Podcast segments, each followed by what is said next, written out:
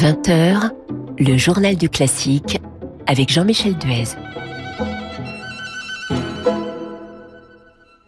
Soyez les bienvenus dans le journal du classique dont l'invité sera dans un instant Florence Bolton, cofondatrice et directrice artistique de l'ensemble La Rêveuse pour la sortie de son nouveau disque consacré au compositeur Louis de Quay d'Hervelois, compositeur baroque, élève de Marin Marais. Mais tout d'abord l'essentiel de l'actualité classique avec la nomination de Victor Julien Laferrière comme directeur artistique du Festival du Comminges dans les Pyrénées. Le jeune violoncelliste va succéder à Jean-Patrice Brosse qui avait fondé ce festival en 1975 et qui est décédé en septembre dernier à l'âge de 71 ans. Le festival du Comminges est axé sur la musique de chambre et la musique sacrée baroque. Ce festival, en tout cas, fait le pari de la jeunesse et de la notoriété et aussi de l'excellence avec Victor Julien Laferrière, qui a fêté son 31e anniversaire en juin dernier. Et rappelons qu'il avait obtenu, il y a quatre ans, le premier prix du concours Reine Elisabeth. Beaucoup d'hommages rendus à travers le monde depuis l'annonce hier du décès de Nelson Frère et tout particulièrement au Brésil, son pays natal. Son cercueil d'ailleurs a été exposé au théâtre municipal de Rio de Janeiro pour une veillée funèbre. Et ne manquez pas tout à l'heure à 20h30 sur Radio Classique les variations de Francis Drezel entièrement consacrées à Nelson Frère. Pour terminer, un coup d'œil vers Zurich et une maison d'opéra dont on parle finalement assez peu. Il s'agit de l'Opern House, qui accueille de grands noms du lyrique et même des Français, comme Karine Day, qui s'apprête à chanter le rôle de Jeanne Seymour dans Anna Bolena de Donizetti, ou encore Ludovic Tézier, qui va chanter le rôle titre de Simon Boccanegra de Verdi. Et en ce moment, c'est un autre ouvrage de Verdi qui est à l'affiche, Le Trouvert, avec dans le rôle de Léonore, l'une des plus belles voix de soprano actuelles, Marina Rebecca, qui est par ailleurs une très grande belle et elle s'apprête justement à sortir un enregistrement d'un ouvrage plutôt rarement donné de Bellini. Il s'agit du Pirate, dans lequel elle chante le rôle d'Imogène.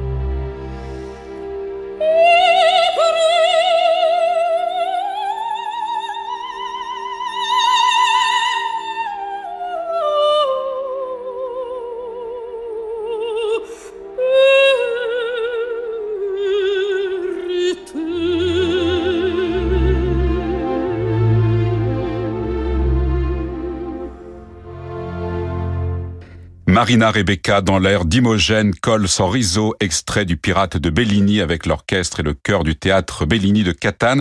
C'est un disque qui va sortir dans les prochains jours chez Prima Musica, l'enregistrement de cet opéra de Bellini avec une autre grande voix, le ténor Ravier Camarena.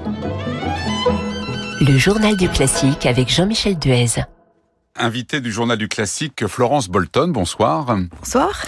Vous êtes la cofondatrice et la directrice artistique de l'ensemble La Rêveuse, avec lequel vous venez de sortir un, nouveau disque qui est consacré au compositeur Louis Dequet d'Hervelois, et il y a un titre à ce disque, Dans le sillage de Marin Marais. Alors la précision nous semble importante parce qu'il faut bien le dire, euh, Louis de Quai d'Hervelois n'est pas le compositeur baroque le, plus connu. Il est né aux environs de 1677, c'est-à-dire une vingtaine d'années euh, après Marin Marais, dont il a été l'élève. Il était euh, gambiste ou violiste. Ah, vous nous expliquerez tout à l'heure la, différence fondamentale. Il est, il est né dans la Somme près d'Amiens. Il est venu à Paris où il a fait toute sa carrière. Et derrière euh, sa musique que nous allons écouter, il y a un personnage intéressant que vous allez nous présenter. Et dans le livret justement qui accompagne ce disque, vous en parlez de manière passionnante. Merci. Oui, c'est vrai que Kedervelois, c'est un, finalement un musicien peu connu par rapport à Marin Marais. Il vient de, province, euh, il vient d'une famille euh, modeste. Alors Marin Marais aussi, ceci dit, puisque la musique, grâce aux maîtrises, qui étaient un peu les conservateurs de l'époque, permet aussi à, certains de changer euh, d'échelon social, ce qui est quand même une chose plutôt rare dans, la société de cette époque-là. Kedervelois a, a cette chance d'avoir des appuis du côté de sa famille maternelle, donc les quais, parce qu'il a donc Tervelois est le nom du père, Quai est le nom de la mère. Euh, il a des appuis à Paris du côté de la famille euh, Quai et donc euh, il va monter à Paris, être hébergé par un, oncle providentiel qui s'appelle Louis de Quai et qui va finalement lui mettre, comme on dit, le pied à l'étrier pour euh, faire sa vie dans ce, milieu parisien qu'il ne connaît pas a priori puisqu'il vient de, Picardie. Et vous expliquez en quelque sorte qu'il a un peu le sens des affaires ou du moins du, du marketing comme on dirait aujourd'hui parce qu'il va inverser justement son nom pour mettre en avant le patronyme de, de, de, sa mère, car effectivement c'est une famille un peu plus connue. Du moins il y a quelques quelques membres de cette famille qui ont réussi un peu à, Paris. Pour lui c'est plus facile d'entrer dans ce milieu. Voilà, il va mm. réseauter comme on dit. Ah, voilà. Déjà à l'époque. Déjà à l'époque. voilà. Et c'est vrai que les, les noms euh, à cette époque-là sont parfois plus importants euh, que le reste, donc on n'hésite pas à mettre un, un, nom en avant s'il le faut. Et il fait aussi un, un beau mariage avec euh, Théodore Angélique de Pressigny qui lui apporte apparemment une généreuse dot. Voilà, qu'il va investir immédiatement immédiatement euh, dans, dans, la spéculation immobilière. Déjà aussi, voyez-vous. Il n'a rien inventé finalement. Finalement, il n'a rien inventé. Non, c'est quelqu'un d'assez moderne. Je dirais que c'est une sorte de, de self-made man du XVIIIe siècle. Et euh, effectivement, euh, ce qu'il recherche, et, c'est ça que je trouvais assez intéressant, euh, j'en parle dans, dans, le livret du disque, c'est qu'il va chercher à être indépendant. C'est-à-dire que à cette époque, euh, les musiciens vivent surtout en étant au crochet soit de la cour, soit d'un riche mécène parisien. Et Kedervelois va mettre un point d'honneur à rester en dehors de tout ça. Et évidemment, pour avoir des subsides, eh il faut bien les trouver quand même. Donc, il va lui les trouver dans la spéculation immobilière. Donc, il va acheter des immeubles, euh, les revendre, euh, en racheter d'autres. Voilà, il va finalement faire ça toute sa vie. Et parmi ses élèves, car c'est un maître de viol assez recherché dans Paris, euh, il compte un grand nombre de financiers. À Paris, c'est le lieu de la finance parmi la haute bourgeoisie. Et ces gens-là vont probablement aussi bien lui prêter de l'argent quand il en a besoin pour ses transactions que le conseiller financièrement. Alors pourquoi a-t-il voulu cette indépendance euh, financière, ne pas dépendre d'un mécène ou d'une cour? Alors ça c'est difficile à dire sans avoir connu Kedervelois, mais c'est vrai que c'est quelque chose que des musiciens vont rechercher de plus en plus. Euh, il y a une vraie évolution finalement entre la vie de Marin Marais et celle de, de Quai d'Hervelois. Euh, Marais est quand même un, ordinaire de la musique du roi, donc il est au service du roi, c'est un domestique quelque part. Et de plus en plus au XVIIIe siècle, euh, les musiciens vont chercher à être euh, indépendants. Ça sera aussi le cas de Joseph Baudin de Bois-Mortier, par exemple, qui est un ami de Quai d'Hervelois et qui va vivre, lui, de, des ventes de sa musique. Alors on va écouter euh, Florence Bolton un premier extrait de ce, de ce disque consacré à Louis de Quai d'Hervelois. C'est La Sauterelle, voilà, et on parlera des noms de ces pièces après, qui est extrait de la suite pour viol et basse continue en mi mineur.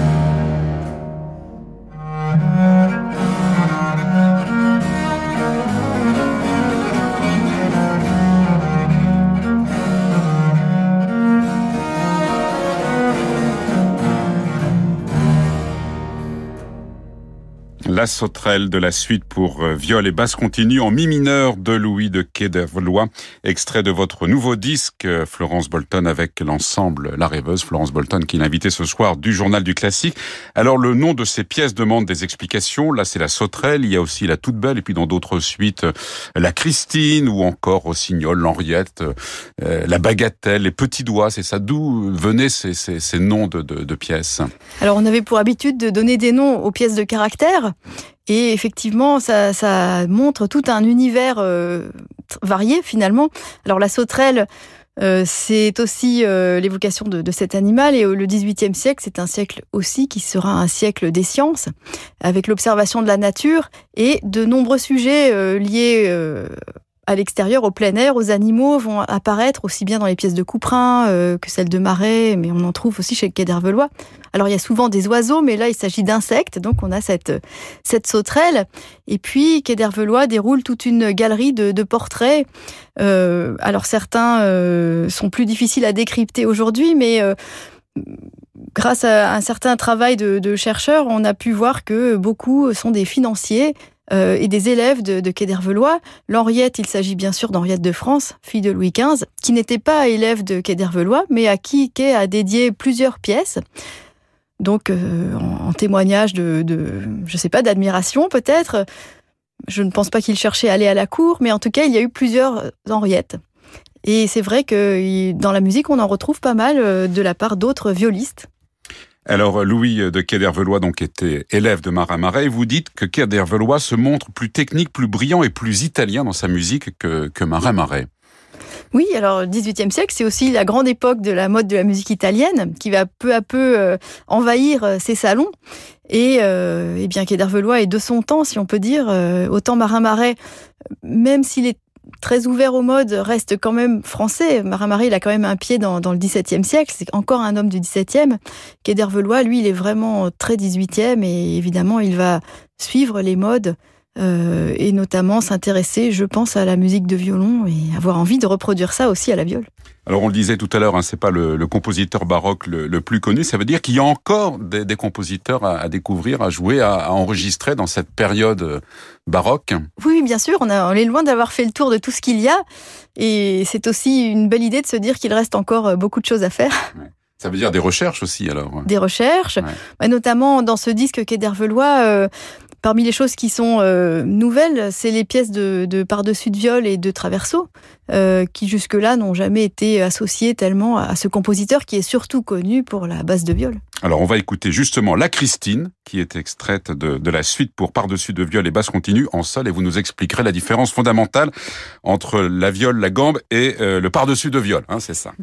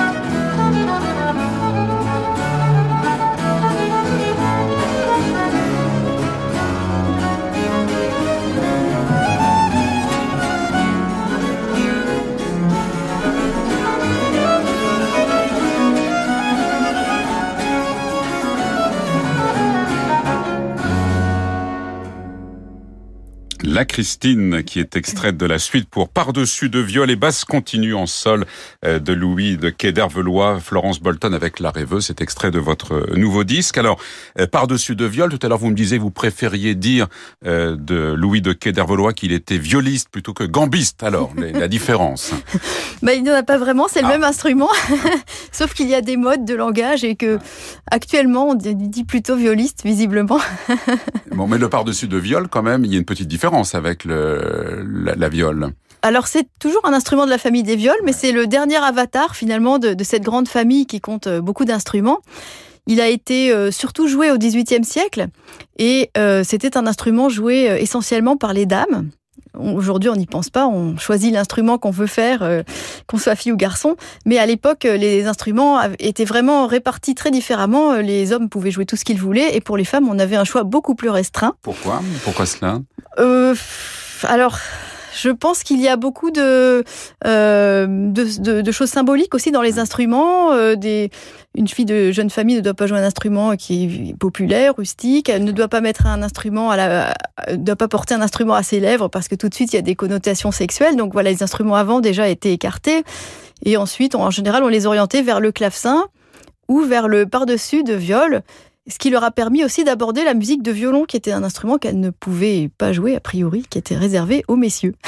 Alors Louis de Quai d'Hervelois, c'est intéressant parce qu'il, comme vous l'expliquez dans le, dans le livret, il compose à une période où la viole de gambe vit en quelque sorte ses dernières heures de gloire. Oui, tout à fait. Alors ça va être le, le grand drame, enfin le grand drame, non, les grands changements, les bouleversements du XVIIIe siècle, qui sont aussi des bouleversements sociaux. Les instruments ont une image sociale si on choisit d'en garder certains, c'est aussi lié à l'émergence de nouvelles euh, couches sociales, de l'image que l'instrument a. Et donc, euh, la famille des viols, qui est quand même depuis longtemps liée au milieu de la cour, eh bien, elle est en pleine euh, perte de vitesse, on peut dire, et elle va subir la, concurrence très sévère de la famille du violon qui va finir par l'emporter. Mmh.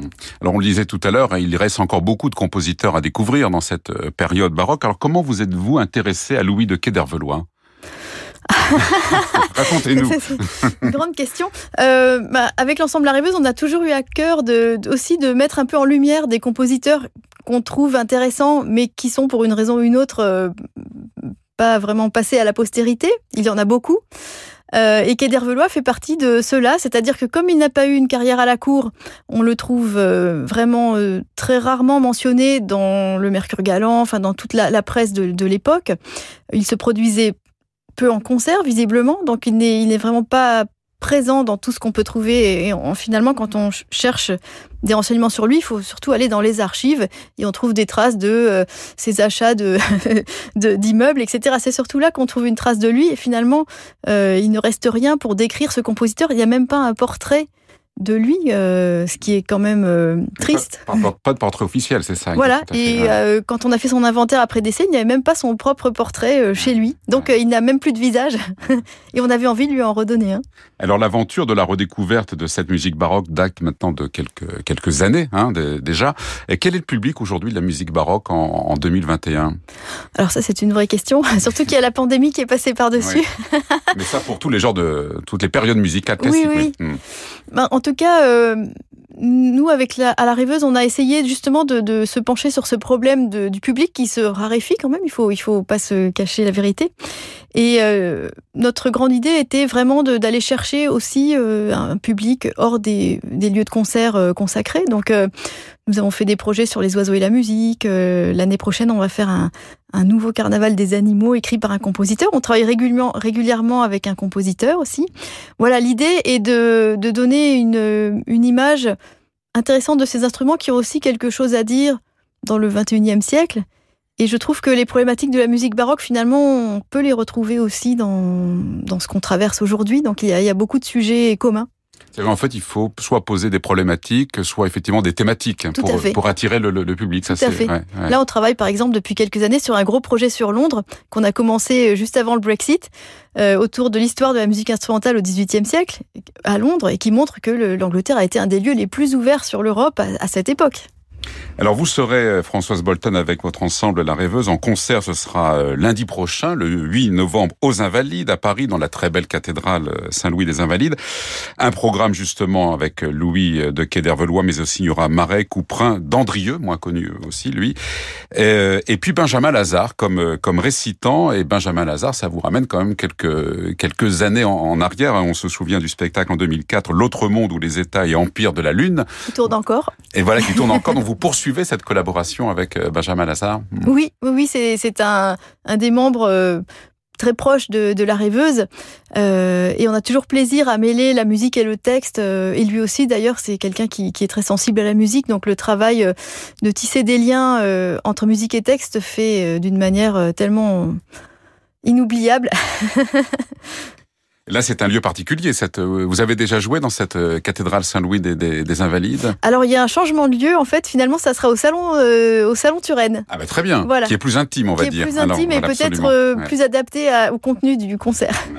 Le lieu est important. Le disque a été enregistré à Chambord. Alors, il y a évidemment une histoire de, de, lien avec avec Chambord, mais comment est-ce que le lieu vous vous imprègne effectivement pour le pour l'enregistrement? Oui, bien sûr. Alors, c'est le deuxième disque qu'on fait à Chambord. On avait enregistré un disque Marin Marais, donc un disque de viol aussi. Et donc finalement, euh, on enregistre la musique de l'élève de Marais dans, dans le même lieu.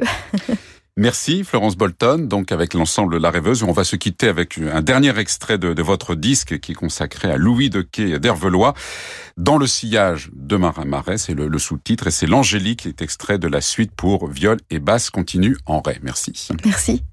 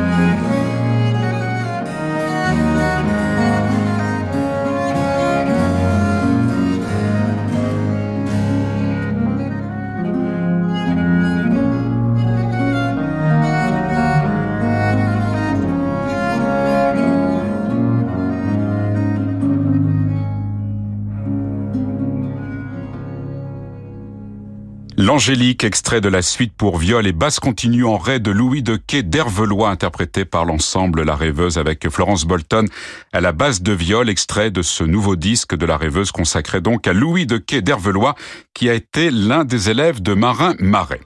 Merci de votre fidélité. Merci à Laetitia Montanari pour la réalisation. Je vous retrouve demain à 20h pour un nouveau journal du classique. Dans l'immédiat, voici Francis Drezel pour ses variations consacrées ce soir à Nelson Frère. Très bonne soirée avec Radio Classique.